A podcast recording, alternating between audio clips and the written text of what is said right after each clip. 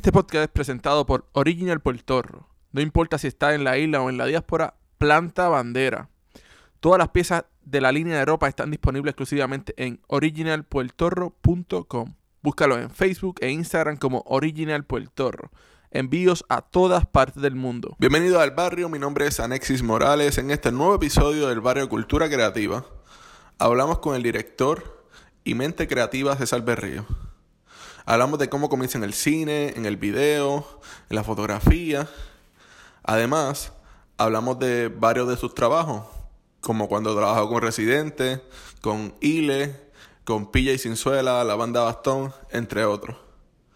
Acuérdate de buscarnos en nuestras redes sociales, tanto en Facebook e Instagram como El Barrio Cultura Creativa, El Barrio CC. También suscribirte en el podcast, iTunes, SoundCloud y Stitcher el barrio Cultura Creativa. Bueno, hoy en el barrio tenemos al director y mente creativa César Berríos. Bienvenido al barrio, César. Que es la que hay, Anexis. Gracias, gracias por tenerme aquí, gracias por querer compartir conmigo y que al fin, después de tanto tiempo, pudiéramos llegar aquí y hablar.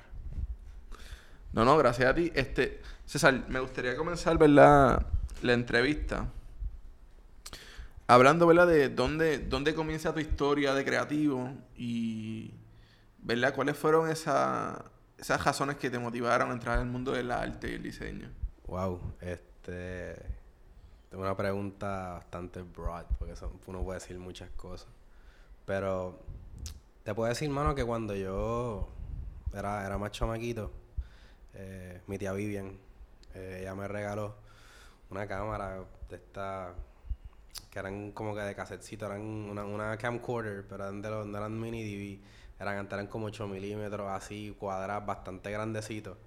Entonces, con esa camarita, yo sabía, yo aprendí a hacer stop motion, porque para entonces, cuando yo era un chamaquito, este, ¿tú te acuerdas de Discovery Kids? Ajá. Pues esa Discovery Kids es donde daban todos los shows de cómo tú hacer este arts and crafts y te enseñaban cómo funcionaba y cómo hacer cine y todas esas cosas.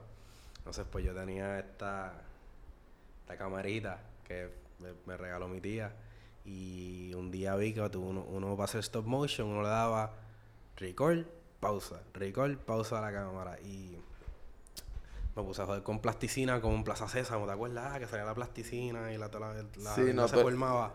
Este, pues por ahí. Entonces, y después empecé a joder con mis muñequitos de Pokémon y pendejadas. Los ponía y hacía stop motion con todas esas jodiendas. Y me puse a grabar a mis panas, corriendo skate, jugando básquet. Así con esa camarita. Y me acuerdo que, que en esa cámara tenía muchos cassettes con un montón de cositas que había hecho. Este, y mano, llegó un momento que me tuve que mudar para Virginia con, con mi mamá este, y mi hermana. Y brother, ese día yo llegando a Virginia, esa cámara me la tumba en el aeropuerto. Yo chamaquito, yo tenía como como 11 por ahí, 10, 11.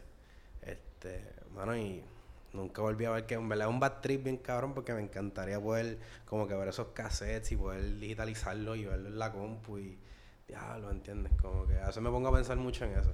Sí, yo, yo pienso que también nuestra, nuestra generación, ¿verdad? Hizo la transición de lo análogo a lo digital, así que pues pudimos quizás no tocar toda la parte análoga, pero sí como que estos pedacitos que fueron... Sí, sí, definitivamente. Que marcaron, ¿verdad? La, importancia en que... Nosotros, nosotros supimos bregar con, con VHS, nosotros supimos bregar con cassettes, nosotros supimos bregar con los con los tocadiscos, o sea, poner vinilo, es como que es bien loco. No, y también hubieron como que esas transiciones, o sea, nosotros pudimos ver del floppy al CD, del CD al USB. Entonces, hablando de película, pues VHS a DVD, de DVD a, Blu-ray y ahora streaming, que es lo que hay. Bueno, pues no, nosotros, nosotros íbamos a Blockbuster. ¿Sabes? Como que hacer el float de abuela el fin de semana. Diablo, quiero un juego. Y ibas para Blockbuster y tratabas de alquilarlo. Y no estaba porque tenía más que dos copias. Sí, y era el 5x5 para pa, que te quedaras con todas las películas toda la semana. Sí, mano. Y, ¿verdad? ¿Qué, ¿Qué es para ti ser creativo?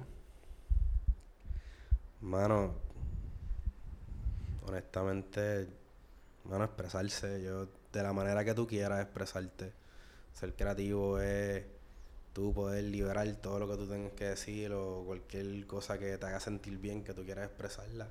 Pues, hermano, tú, tú eres creativo de la manera que tú saques eso al mundo, no importa si es este, cantando, si es pintando, si tú eres, no sé, DJ, ¿me entiendes? Y, tú, y tú mezclas y la música dicen cómo tú te sientes.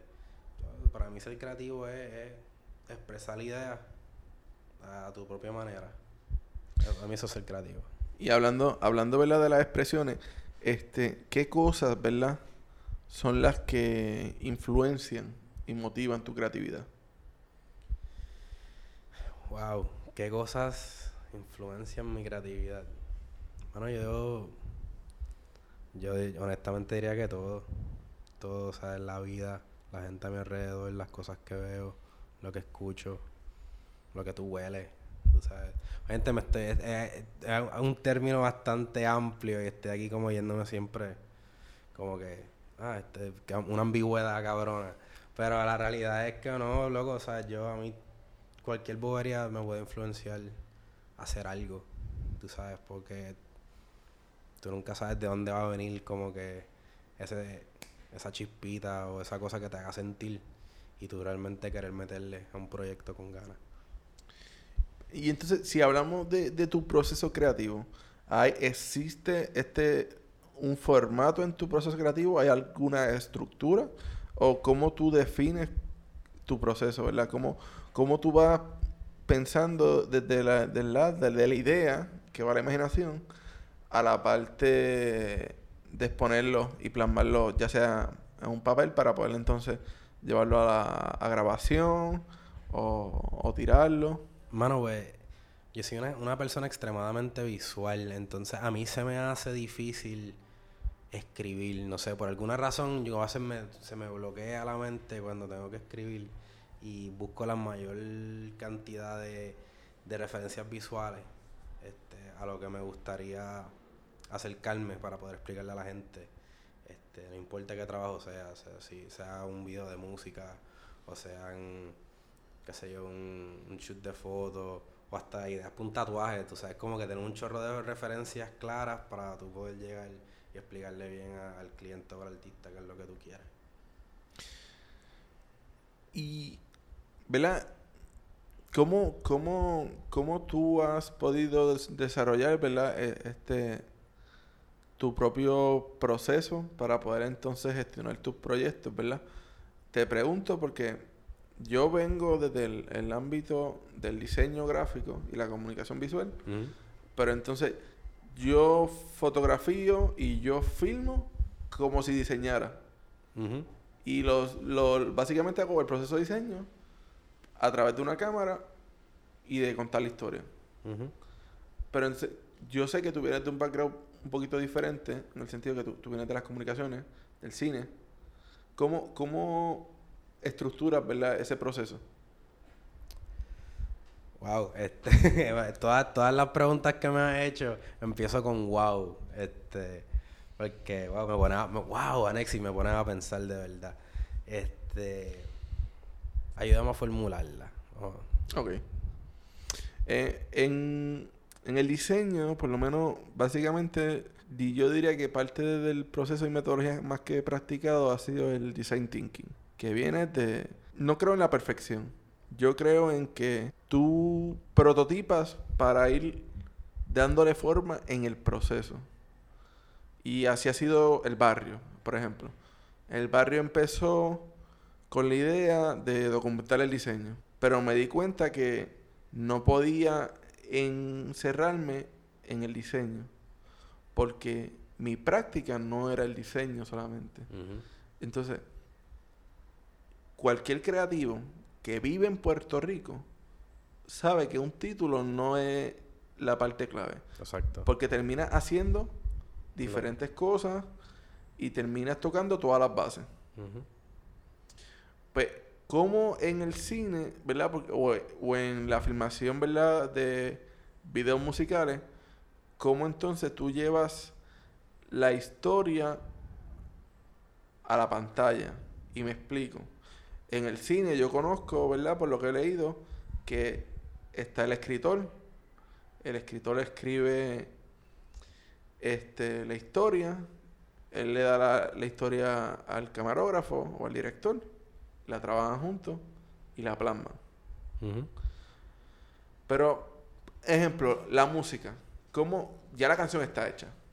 ¿Cómo entonces empieza este proceso entre músico y director a, a a sacar el video? Ma- Mano, él- es el mismo principio, o sea, tú, una vez tú sacas esa idea de esta, de esta canción, tú haces un guion, tú sabes, se, se, se, se hace la estructura de la historia que tú quieres llevar, una vez tú tengas eso en papel, y ya tú pues esté todo hablado entre el artista y tú como, ¿no? Como director y mente de este, de esta, de este video musical, por decirlo así, este, nada, eso se lleva de la misma manera. Tú está la el productor, la productora va a hacer que todo esto suceda. Tu historia tú se la llevas a, es, a él, este, se lo lleva al, al director de fotografía y van hablando de cómo esto se puede ejecutar y se busca el resto del equipo.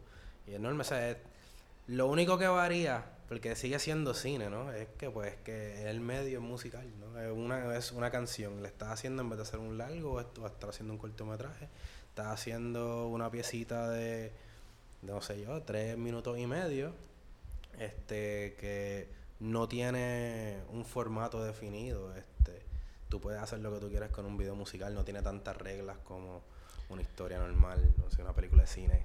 Yo sé que, que has tenido has tenido la oportunidad de trabajar en filmaciones grandes y en filmaciones pequeñas. Con hablemos del proceso guerrilla. Ok, eso te puedo hablar bastante de eso. ¿Cómo, cómo o cómo tú te mentalizas al momento de, que te llega esta, este proyecto y quizás no están todas las, o sea, quizás no están todas las cámaras que uno quisiera tener, no está todo el equipo que quisieras tener, utilería, lo que sea.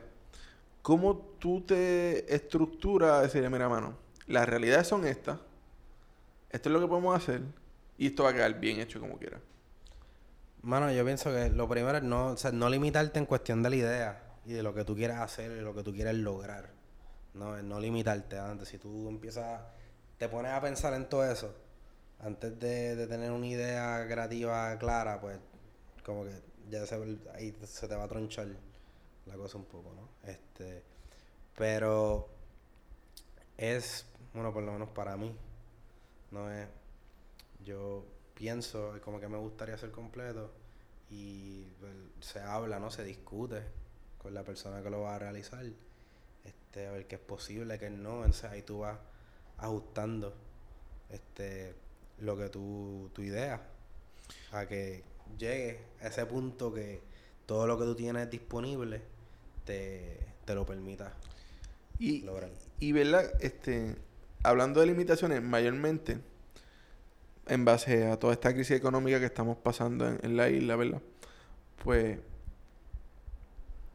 mucha gente, a veces surgen proyectos que quizás no, no, no está el dinero, es una idea muy buena, pero entonces tú tienes que tomar la decisión de si hacer la idea, grabarlo y pasar un poquito de struggling económico, pero hacer una pieza que quizás te lleve a otro lado, o decirle que no porque el factor económico está donde point ahí, la, la pared está puesta ahí. ¿Cómo, cómo verdad? Tú tomas esta decisión de decir, quizás no voy a tener lo económico, pero esto es una pieza que ya sea en tu portafolio o ya sea para proyectos próximos, te va a abrir otras puertas. ¿Cómo, cómo tú llegas al punto de, o si tú en algún momento tuviste esta, este, este struggling o ya lo- como que ya era, ver las cosas más claras? Mano, yo, eh, the struggle is real en todo momento. Yo pienso que cuando tú eres una persona que pues tú te exiges mucho y te gusta que tus cosas san- o sea, salgan bien, ¿no? Este, pues el struggle siempre va a estar, siempre va a estar presente este, en ese lado creativo. Este, y en el lado económico también va a estar el struggle porque no necesariamente todos los proyectos que vengan, ¿sabes? especialmente así en el ámbito guerrilla, significa que tú vas a hacer dinero, ¿no? O sea, tú en verdad lo estás haciendo porque te estás creando un reel, lo estás haciendo porque te gusta, porque te apasiona, porque es lo que quieres hacer, ¿no? Y, normalmente uno tiende a tomar esos proyectos que en verdad uno le pueda meter el alma, como uno dice, este, y poder dar lo mejor de uno. Este, y cuando son trabajitos que pues uno puede hacer este, y generar un dinerito, o sea, un chivito como lo dice, pues mira, perfecto, ¿no? O sea, en el ámbito indie así. Pero el extrovert siempre es real, brother. ¿Y hasta qué punto, verdad, las emociones influencian en tu creatividad? Mis emociones influyen mucho en, en mi trabajo. Porque la gente dice que no debería, ¿no? Porque uno tiene que ser como que frío y hacer lo que sea. Este.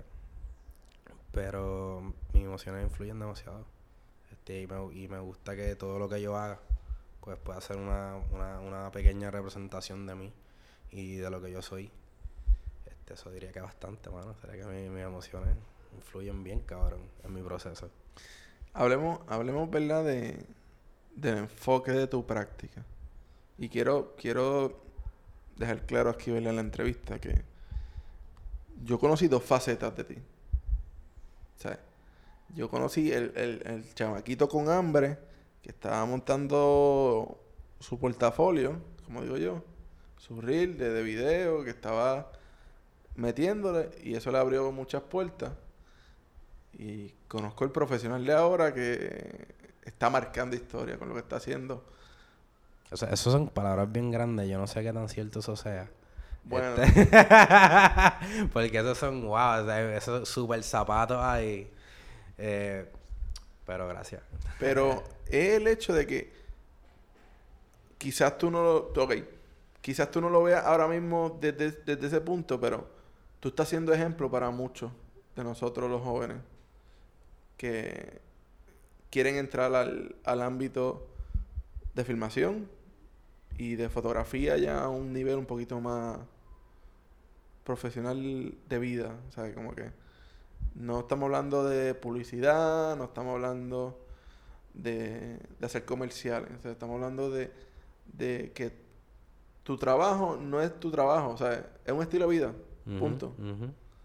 Y, y, y yo creo que a eso es lo que está aspirando la mayoría de los millennials.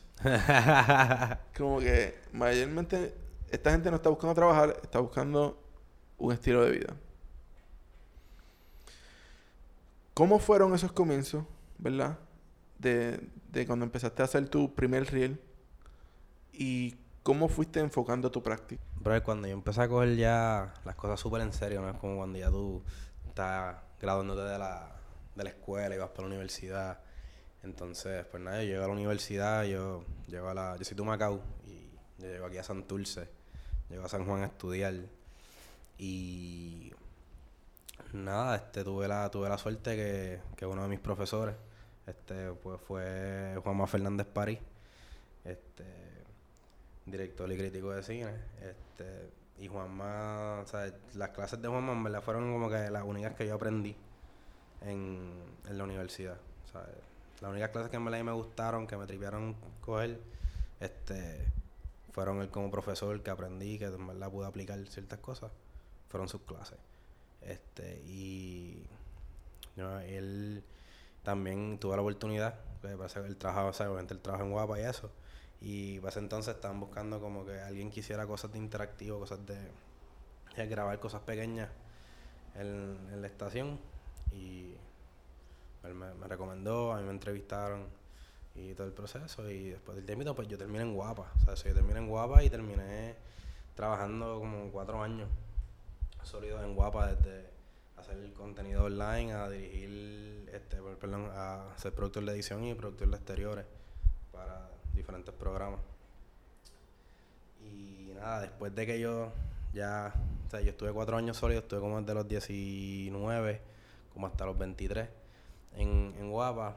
Este, Que estabas cogiendo calle mientras estabas Mientras estudiando. estaba estudiando, exacto, y en verdad dejaba mucho, como que la a veces como que no tenía que darme de baja clase porque prefería estar este, trabajando que estar en el salón, ¿no? Eh, Y nada, de cuando yo llego a lo de guapa, que al final ya que en verdad pues me estoy dando cuenta que no que trabajar en televisión realmente no, no era para mí, que realmente no era lo que yo quería. Este, pues hermano, o sea, me desligo de eso por completo y, todavía estoy en la universidad. Este, estoy ahora más adentrado en la música y en otras cosas que en verdad sí me interesaban mucho. Este, y, conocí a par, par, de panitas que estaban en la escena, entonces ahí empezamos con el Barito Díaz a dirigir los primeros videos, este, que fue con Mohamed Ali, Insomnio, mientras todavía estábamos en la, en la universidad. Y yo sabía que eso es lo que quería hacer, hermano, cuando yo dejo de trabajar en televisión y, y yo dije, hermano, fuck yo lo que quiero realmente es hacer cine, quiero hacer mis videos de música, quiero dar mi historia, esto fue lo que yo estudié, esto es lo que yo hago, pues me tiré, ¿sabes? Me tiré bien a lo loco, ¿sabes? Y, y empecé a hacer mis cosas, empecé a hacer mis producciones por mi lado, por mi cuenta, hacer cosas bien locas, ser un rookie de la vida, meter la pata mil veces, este, hacer unas porquerías, bien porquerías, súper basura, este, hacer cositas más o menos, entonces como que sí ha habido como progresivamente una mejoría, ¿no?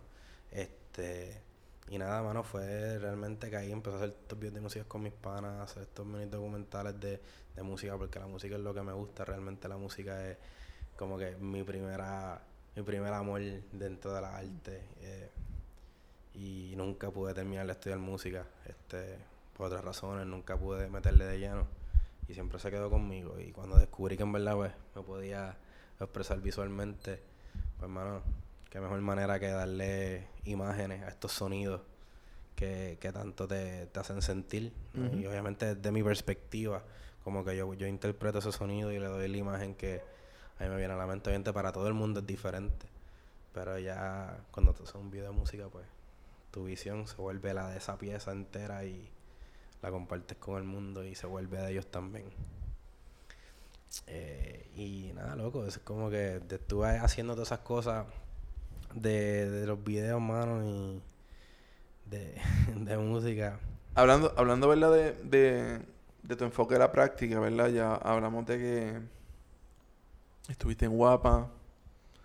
Eh, estuviste haciendo videos para Alvarito Díaz.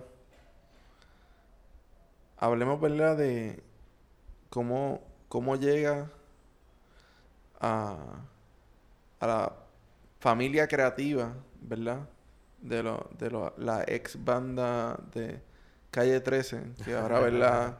Tenemos a Residente por un lado, acaparando el mundo. Tenemos a Ile dando un masacote de música. ¿Sabes? No, no, pues en verdad, pues nada, después de que yo termino, o sea, de, de trabajar en Guapa con mis videos de música, empiezo a trabajar con, con Álvaro Díaz, con Pie Suela, este, y con otros artistas locales, ¿no? Así bien independientes. Y todo lo que hacíamos es ayudarnos y darnos la mano. Este, y crear juntos, sobre todo este pues empiezo este la, el universo se alineó y para ese momento pues empecé a trabajar con, con Filmes Zapatero este que fue fundado por, por Tristana Robles y, Gacho López. Eh, y nada mano empecé a trabajar en Zapatero este hice mucho he hecho, he hecho muchos proyectos con ellos este de publicidad y, y, no ese ámbito. Y estamos y un día estábamos también eh, grabando unas cositas para el, para el documental de Residente, tuve la oportunidad de hacer cámara para ciertas cositas. Este, y no, no, no me acuerdo en qué pueblo es ahora mismo, pero esa es la primera vez en la vida que, que yo compartí con, con Ismael, Liliana y Gabriel y mía. Y yo no me acuerdo qué pueblo. Yo sé que estábamos filmando una competencia de trova. Este, estábamos en la plaza, yo creo que Morovi. Morovi, yo más probable es Morovi. Este, y estábamos en la plaza y estamos grabando esta, esta, esta competencia de trova bien loca, sabes que desde chamaquito a dones, una chamaca que estaba partiéndose ahí. Y nada, o sea, ahí fue cuando como que los conocí por primera vez y todo chilling, normal. Nada, wow, loco. Es como que, pues, fuego, eh, que es la que es, estamos trabajando. Cool. Y nada, loco, este, yo seguí metiéndole y empecé a hacer más cosas con pie y sin suela. Y a meterle. Eres, eres parte del Sandunga, Charles. ¿Sabes? Así Sí. que me, me gustaría verla de cómo yo vi- he visto varias entrevistas, ¿verdad? De PJ hablando sobre... Pero espérate, antes de empezar a hablar de PJ, déjame decirte rapidito. Este, nada, fue lo que los cono- o sea, nos conocimos así rápido, pero después estuvimos, hablamos ahora de PJ, pero estuvimos, yo estoy haciendo muchas cosas con él y a PJ le toca irse de gira para abrirle los conciertos a René, a, Residente en la gira americana. Y pues yo estaba bien pompeado, ya PJ, eso es afuera, eso nosotros estamos planeando para yo irme con PJ y documentar toda la, toda la gira, irme con él, diablo, va a abrir a- este, a Residente, puñeta, eso es, toda la gira. Y yo estoy así terminando de hablar con PJ sobre todo lo que vamos a hacer. Y sin mentirte, loco, como que al rato me llama Gabriel, este, eh, que el que maneja toda esa situación, ¿no? De, de, de Residente, su hermano, me llama y me dice, mira César, este, que tú tienes este mes. Y yo, pues hermano, me voy con ustedes, este, porque me voy con Pilla y, él me dice, ah, pues mira, no te quieres venir con nosotros para que cubra. Y yo, loco, pues en verdad que sí, a fuego. Y nada, y fue como que hablamos con PJ y yo me fui con y cubrí toda la gira de Residente y el Go se fue con el Go, el Go 787 a buscarlo, mi pana, mi hermano. Three Finger Three Finger Productions se, se fue con nos, se fue con Pilla y estuvimos, hicimos toda esa gira y súper cabrón. Este, pero ahí es donde yo realmente como que entro a ese corillo, ¿no? Este, y después de que vuelvo esa gira, pues eh, hablo con, con, con, con Isma y con Ile para poder trabajar con, porque ellos querían que yo trabajara con ellos una gira también. Este, mano, y no tengo quejas, son la gente más linda del mundo, son la gente más buena vibra, son la gente más a fuego. Todos, brother, hermano, eh, e Isma, brother, que son, son seres de luz, mano, son gente bien buena y trabajar con ellos es, hecho, es lo más cool y lo más exquisito del mundo. Hablemos de, de- de una diferencia, ¿verdad? Ah, Estuviste la oportunidad de cubrir a Residente en toda su gira en, en Estados Unidos. Una música más de vibe, de más de activación, de estar ahí bailando. El brincoteo, estar activo, mucha energía. Pero entonces tienes esta otra cara de la moneda, que es Ile, que para mí es una música más lenta, pero con más emoción, con una letra súper fuerte, pero al punto de que te, te llega. O sea, es como que point. Loco, y Iliana puede decir cualquier cosa y cantarla así con esa super voz y tú lo vas a sentir, o sea, es inevitable. O sea, ella tiene el poder de, de hacerte como que sentir bien cabrón lo que ella quiere decir. ¿Cómo, verdad? Hay, no sé, ¿verdad? No sé si hay un switch, pero ¿hay algún momento en que tú tratas de... eh, te vas de lo que es César Berrío y tratas de plasmar lo que es el artista? O sea, como que a la, a la visión de lo que realmente quiere...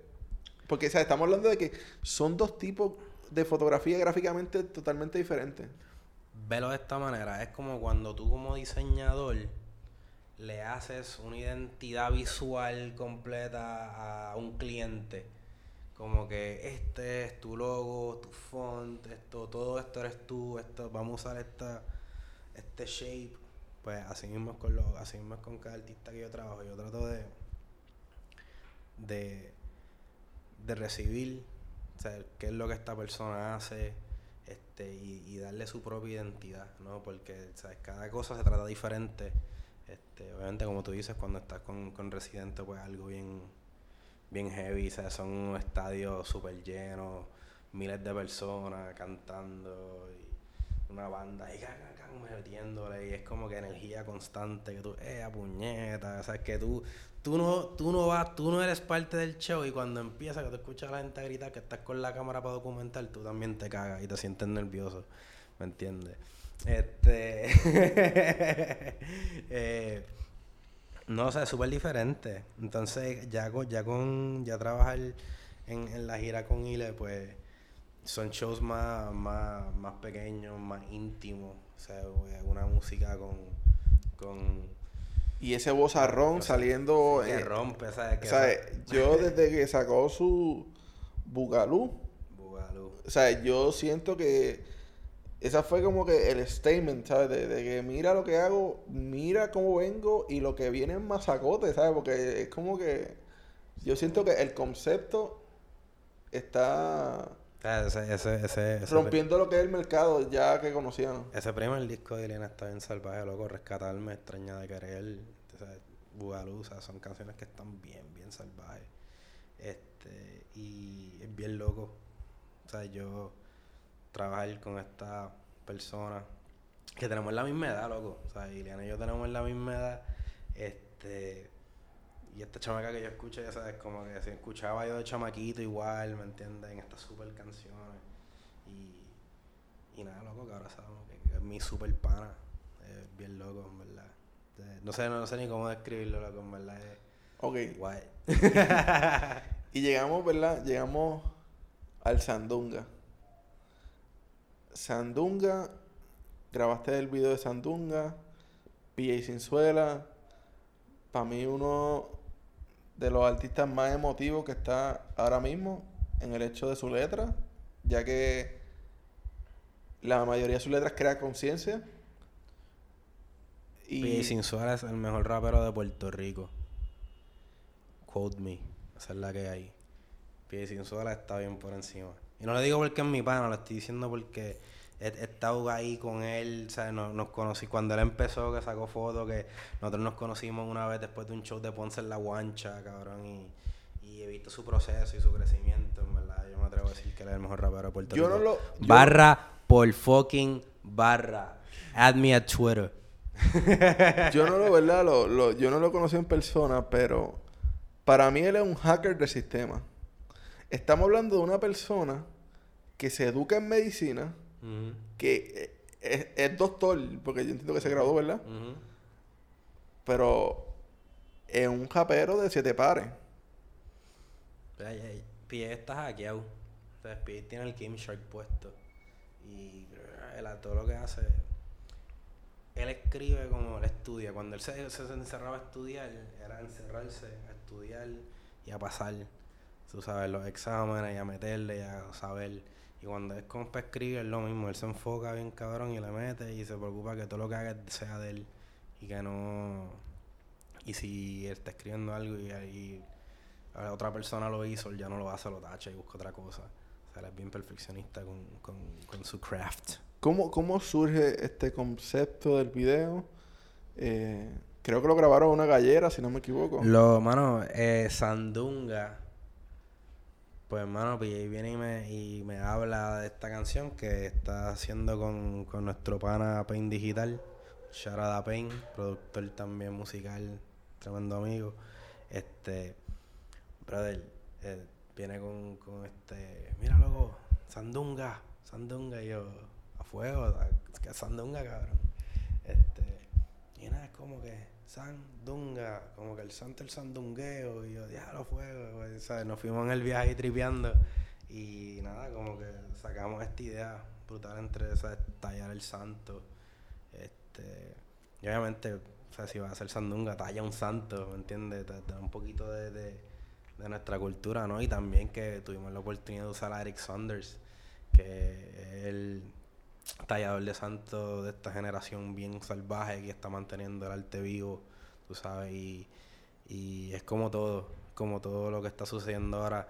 Mantiene algo vivo, pero lo critican porque no es lo que era. Y, ah, estás dañando, ¿me entiendes? Como todo. Es lo que te decía al principio, ¿sabes? Hay, hay cosas en la vida que quizás no tienen final. Quizás lo que tienen es un momento de transformación. Y Eric Saunders, ¿verdad? Es vivo ejemplo de que su talla y su calidad de trabajo lo que hizo fue transformar el arte y está haciendo un trabajo excelente. Sandunga, Ile, Residente, Firme Zapatero, Banda Bastón. ¿Cómo llega a México? Yeah, H la Banda Bastón. Son mis hermanos de México. Un saludo bien cabrón a Muelas de Gallo y al Doctor Supremo al MC y al DJ de esa agrupación, mano. Loco, esto, otro, esta otra historia bien loca, cabrón, porque he tenido la oportunidad de trabajar con tanta gente que yo de chamaco, cabrón, como que crecí escuchando todo el fucking tiempo ahí. Y cabrón, trabajar con bastón para mí fue el, el, primer mindfuck. Así, cabrón, fue trabajar con bastón. Yo me acuerdo de chamaquito, como que, no sé, como 14, 15 años por ahí. Y estaba yo siempre, siempre me ha gustado el hip hop, no siempre he sido un hip hop head, siempre he estado pendiente al rap en sí. Y bueno, y cuando descubrí internet y que podía buscar canciones de, de, alrededor del mundo, pues eso me explotó la casa más aún. Entonces había este grupo eh, de México que se llama La Banda Bastón. Y tenían esta canción que se llamaba este El País de las Maravillas.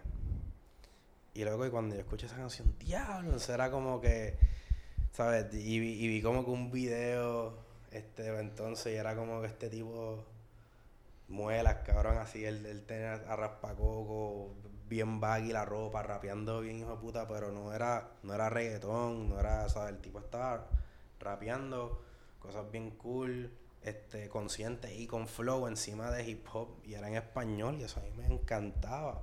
En Puerto Rico tú tenías tu, o sea, tú tienes tus MCs, mano, que todos están bien cabrones, tú sabes bueno, pues entonces cuando yo descubrí a Molas, ¿no? Este, pero loco, y nada, y se me quedó esa canción. Dar el futuro, cabrón, estoy en la universidad, estoy ya, me gradué de la universidad, estoy metiéndole y estoy con, fuimos a nuestro primer tour para México con Alvarito Díaz, este, con mi bro. Eh, cabrón, y ahí es donde yo conozco a, a Alex Malverde, que es el, manager de y el creador de Homegrown Entertainment en México, que son un label que tiene los raperos más brutales de México, este que más están sonando. Y él es manejador también de, la banda Bastón. So, ahí yo conozco a la banda Bastón y yo no podía creer que yo estaba, o sea, yo estaba súper fangirling, cabrón, con estos súper super raperos de México que terminaron siendo mis hermanos, cabrón, y que, ¿sabes? Me he compartido con ellos, he tenido la oportunidad de hacer muchos proyectos que en la casa, como era en la misma mesa. Ellos vinieron a Puerto Rico. Uno de los cuatro videos que hicimos lo filmamos aquí en Manatí, en la calle Loíza. Este, y no sé, claro, esa fue como que la primera vez que se me explotó la mente, que ya lo estoy trabajando con, con alguien que yo era súper fan, y ya soy súper fan. Este, pero ahora soy parte de este equipo. Y es como que, no sé, loco, me, me tripea con cojones. No, sé ni cómo explicártelo porque es como que es un... no, yo vi, yo vi, ¿verdad? Varios de los videos que, que he realizado para ellos. Son unos conceptos, yo siento, bastante minimalistas, pero efectivos, porque el hecho de que eh, más allá, ¿verdad? De lo visual, la letra y el flow de estos de este cantante tan directa que como que visualmente no tienes que sobrecargar las cosas, solamente tienes que posicionarlo y contar una historia lo más sutil posible. Mano, hay muchas, hay muchas cosas que tienen que ver con ese resultado final de los videos, ¿no? Una de ellas siendo es que, pues, o sea, son, son videos que, pues, guerrillamos, ¿no? ¿Me entiendes? Y que yo guerrillamos y realmente lo que teníamos en nuestro presupuesto era la cámara y un buen lente. ¿Sabes lo que te digo, cabrón? Que eso es como que está la cámara. Eso realmente ahí, pues, sea, la, la, necesidad es la madre de la invención. Y es donde uno tripa. O sea, tiene esta cámara, tiene este trípode, tiene una óptica bien cabrona. Pero no hay más nada. o sea, hay que hablar con el location y bregar con, con que un performance video. Tú sabes que como, dijimos ahorita, es como que tú piensas en grande y según lo que tú tengas disponible, tú vas acomodando la historia de lo que tú quieres hacer. Este, y así mismo fue, la experiencia, mi experiencia con estos videos. Que me encantan, los amo, son unos videos bien bellos, hermano, que todo el corillo en México que me ayudó a hacerlo, se lo agradezco, porque son videos que yo nunca pensé que iba a hacer y se dieron, se ven súper cool. Gracias a la gente que está haciendo cámara y, mano, o sea, el corillo es un gron. ¿Existe algún punto de reflexión luego de estos proyectos o, en, o durante el proyecto? Yo pienso que todos los días hay un punto de reflexión realmente. Había uno antes, porque iba antes de, de hacer estos videos venía ya con una mentalidad, ¿no? Venía como que con, con ciertas dudas. Mientras lo iba haciendo, pues era como que, mira, esto es posible, este, se va a dar todo. Y una vez lo haces, te das cuenta que lo único que tienes que hacer realmente es, mano, tirar como tú puedas, como tengas disponible y meter mano, cabrón, hacer lo que te gusta y darle. ¿Qué sigues aspirando a filmar o fotografiar? Todo lo que pueda. Hermano, todo lo que pueda. Es como, no te puedo decir, ¿sabes? Yo aspiro, no sé, lo que me gustaría, obviamente, como, como todo director, me gustaría hacer mi largo. Me gustaría poder contar una historia de esa magnitud y poder llevarle una pantalla grande, ¿no? Este me gustaría seguir trabajando dentro de la música, seguir haciendo ciertos documentales y hacer... Yo quiero dejar claro, ¿verdad? En la, en la grabación, que si hay alguien, ¿verdad? Ahora que está en tendencia a hacer películas de artistas y del género urbano, que si hay una pieza que yo trabajaría con César, es hacer la película de Teo Calderón. Para que quede en, uh, wow, wow. Así que si alguien conoce a Teo, que nos conecte. Tú sabes todo el mundo que se va a querer, se va a matar por querer dirigir esa, esa historia así se hace. Que de hecho la historia de Teo está cabrona. La historia, la historia de Teo está bien cabrona. Y eso hay que hacerlo como Dios manda, brother. Ese, ese es el OG, OG, OG verdadero. Teo, gracias por toda la música cabrona, brother. Gracias, gracias, gracias, gracias. Niñata, gracias. hablemos, hablemos de algo que mucha gente tiene diferentes perspectivas, eh, diferentes definiciones y diferentes significados. ¿Qué es para ti felicidad? Nada, Chonexo, para mí, para mí la felicidad es hacer lo que tú amas, hacer lo que tú quieres, este, y, y estar tranquilo. No, no sentirte que tienes que hacer cosas que tú no quieres para gente que no quieres para vivir y para ser feliz. Yo pienso que ser feliz es hacer lo que tú quieres. Poder vivir de ello, estar tranquilo. Bueno, y hacer bien. Eso es estar en paz. Para mí ser feliz es que hacer que los demás se sientan bien, poder ayudar, hermano, y que tú hagas lo que amas. Eso para mí es ser feliz, brother. Luego, luego de vivir el huracán María, parte que le, le cambió la vida, yo creo que a muchos creativos en Puerto Rico, además de muchas personas, ¿verdad? No quiero segmentar, pero el creativo es una persona que su estilo de negocio es ser joseador y salir a la calle todos los días a buscarse el peso. ¿Qué josear? Y buscar proyectos de a veces de donde no hay, sacar proyectos. El hustle y, y para ir a esos proyectos, eso es muy cierto. Mano, después del huracán. ¿Cómo, cómo ves la, la industria, verdad? Y cómo crees que se, se ha ido cayendo en, en, en su sitio o cómo se ha estado estructurando estos meses que ha estado empezando en este nuevo año? ¿Cómo tú ves la industria? Que la industria son muchas cosas.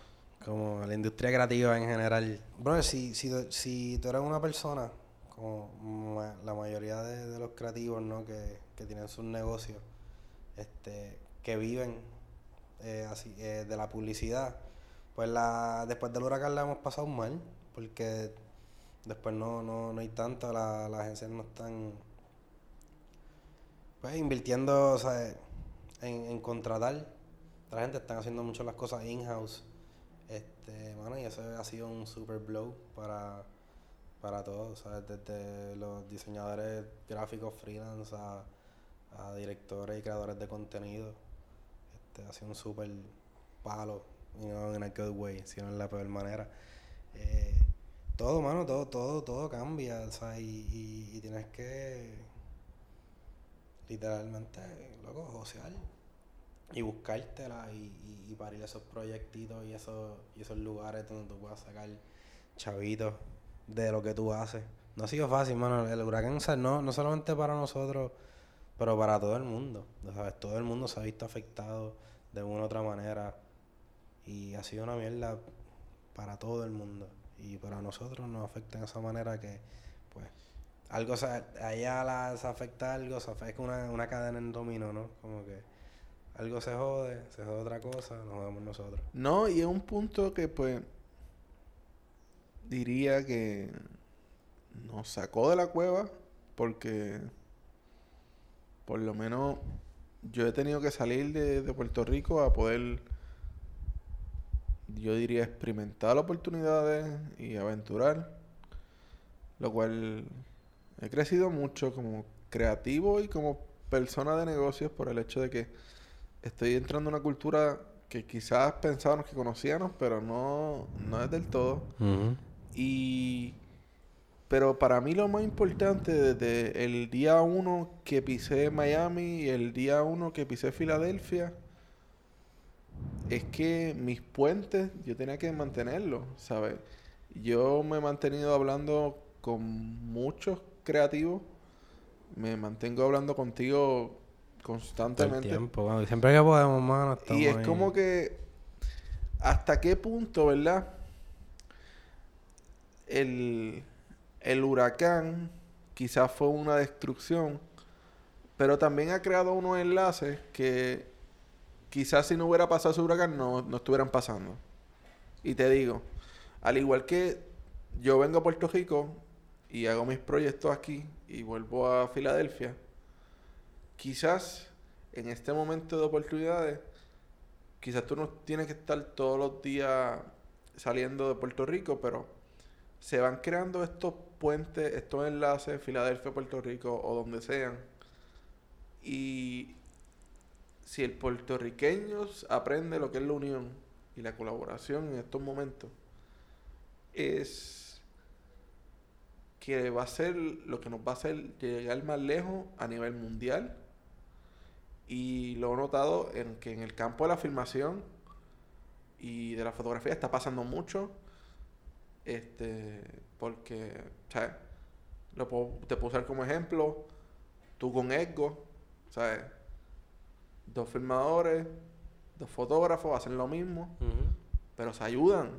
Se ayudan porque es, es una, es una colaboración y es una parte de crecimiento mutuo y profesional. Mano, es que. Tú sabes, antes, entre comillas, las cosas estaban bien, lo cual es falso. Nunca nada ha estado bien aquí. Este. Pero se, siempre había como que. eh, siempre se decía que Puerto Rico era un, un, ba- un barril de, de bueyes. ¿Entiendes? Y que siempre que llegaba uno, venían y lo tumbaban. Y no sé, mano, yo, yo tengo fe o, o la esperanza, ¿no? De que, de que eso ya con, eso vaya cambiando. Porque si no nos ayudamos estamos bien jodidos. Tenemos que ayudarnos, no importa si tú creas que otra persona es competencia, mano, el bizcocho es gigantesco y todo el mundo puede comer. Aquí no hay necesidad de estar como que amarrando todo, esto es mío, mío, mío, y ser un afrentado y un jodido pulpo. Y más en tiempos como estamos, que sí hay que tener y todo, pero realmente, mano, yo creo que si, si mano, todo el mundo se puede ayudar. Y si tú te ayudas y tú ayudas a los demás, entre todos se ayudan, todo crece y todo es próspero. Y no hay tanta mierda y, y tanta guerra mental entre personas. O sea, hermano, no cuesta nada ser una buena persona y fucking ayudarse. Y tú sabes, sabes qué es lo, lo más que me ha gustado que he visto en estos últimos meses. Es que todo este corillo, o sea, que conocemos. No, no voy a empezar a hacer la lista de nombres, pero todo el mundo aprende de todo el mundo y todo el mundo se ayuda a que todo el mundo aprenda y que la calidad de trabajo esté a un nivel alto y que, como puertorriqueños compitamos a nivel mundial. Sí, no. Loco, eh, eh, aquí hay un talento bien cabrón. O sea, aquí hay mucha gente que hace cosas buenas. O sea, chamaquitos que vienen por ahí que están bien sólidos también. Tú sabes que lo más probable va a ser ya hay un nene como de 7 años haciendo unas bestialidades así, unos videos musicales bien cabrones. Porque parece que va la cosa, siempre son más chamaquitos. Este. Mano, o sea, aquí, o sea, hay, o sea, aquí hay gente como, así que son fotógrafos de música y, que también son directores, hermano. O sea, está Alejandro Pedrosa, tiene a Edgo, eh, director de fotografía, tiene a Eduardo Mariota, que o sea, es tremendo tipo. Este, o sea, aquí hay mucho, mucho talento. Este, y, y todos debemos de ayudarnos, todos debemos darnos la mano este, para poder seguir creando y, y, llevar nuestra visión y nuestra historia y darle vida. Este, porque si estamos separados nunca, nunca lo vamos a hacer. Aquí las cosas están más allá de una cuerda floja y si nos dividimos nos jodemos. O sea, ya yo pienso que esos tiempos se acabaron. No más guerra, no más mierda, no más habladuría mierda de uno al otro. Este, no más fucking orgullo pendejo. O sea, es momentos de mano. Todos somos panas, todos le metemos, todos estamos en el mismo cabrón canto de tierra. Vamos a ayudarnos. Vamos a hacer las cosas cool.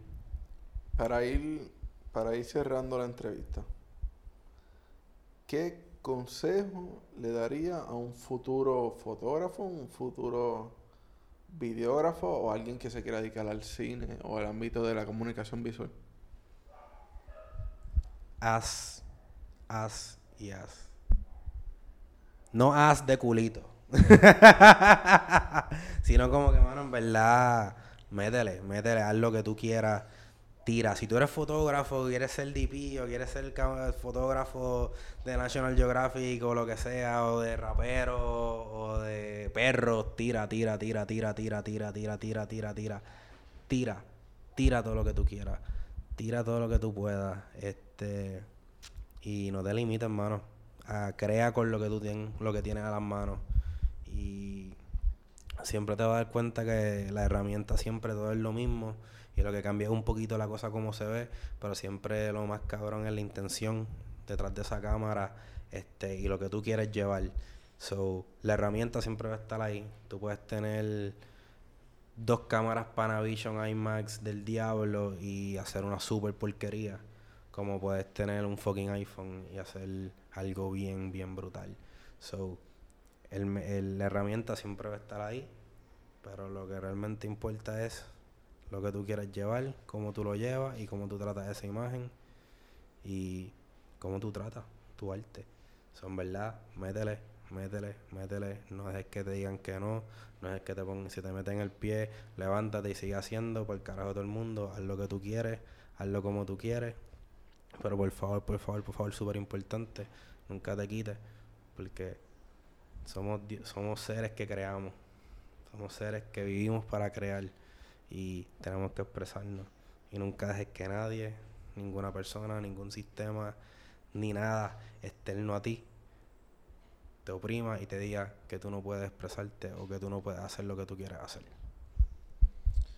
Bueno, César, quiero darte las gracias, ¿verdad?, por darme la oportunidad de, esta entrevista y nada, tú sabes que vamos a gracias a ti, pero, no, pero no, la, no, la, no la cerremos tan, tan, tan, tan baja. Porque hemos estado aquí súper bien serios hablando de la entrevista. Pero cabrón, Nexo, gracias. Gracias por, por hacerme esta entrevista. Gracias por venir a mi casa, mano. Que estoy aquí recién mudado y, y poder grabar esto al fin, conocerte en per fucking persona. Porque este es cabrón, Nexo y yo llevamos mucho tiempo hablando, viendo trabajo. Y llegó a mi casa hoy estamos grabando este podcast. Esta es la primera vez que lo veo en persona estamos gozando, papi. Gracias. Gracias y muchas cosas buenas para ti siempre, hermano.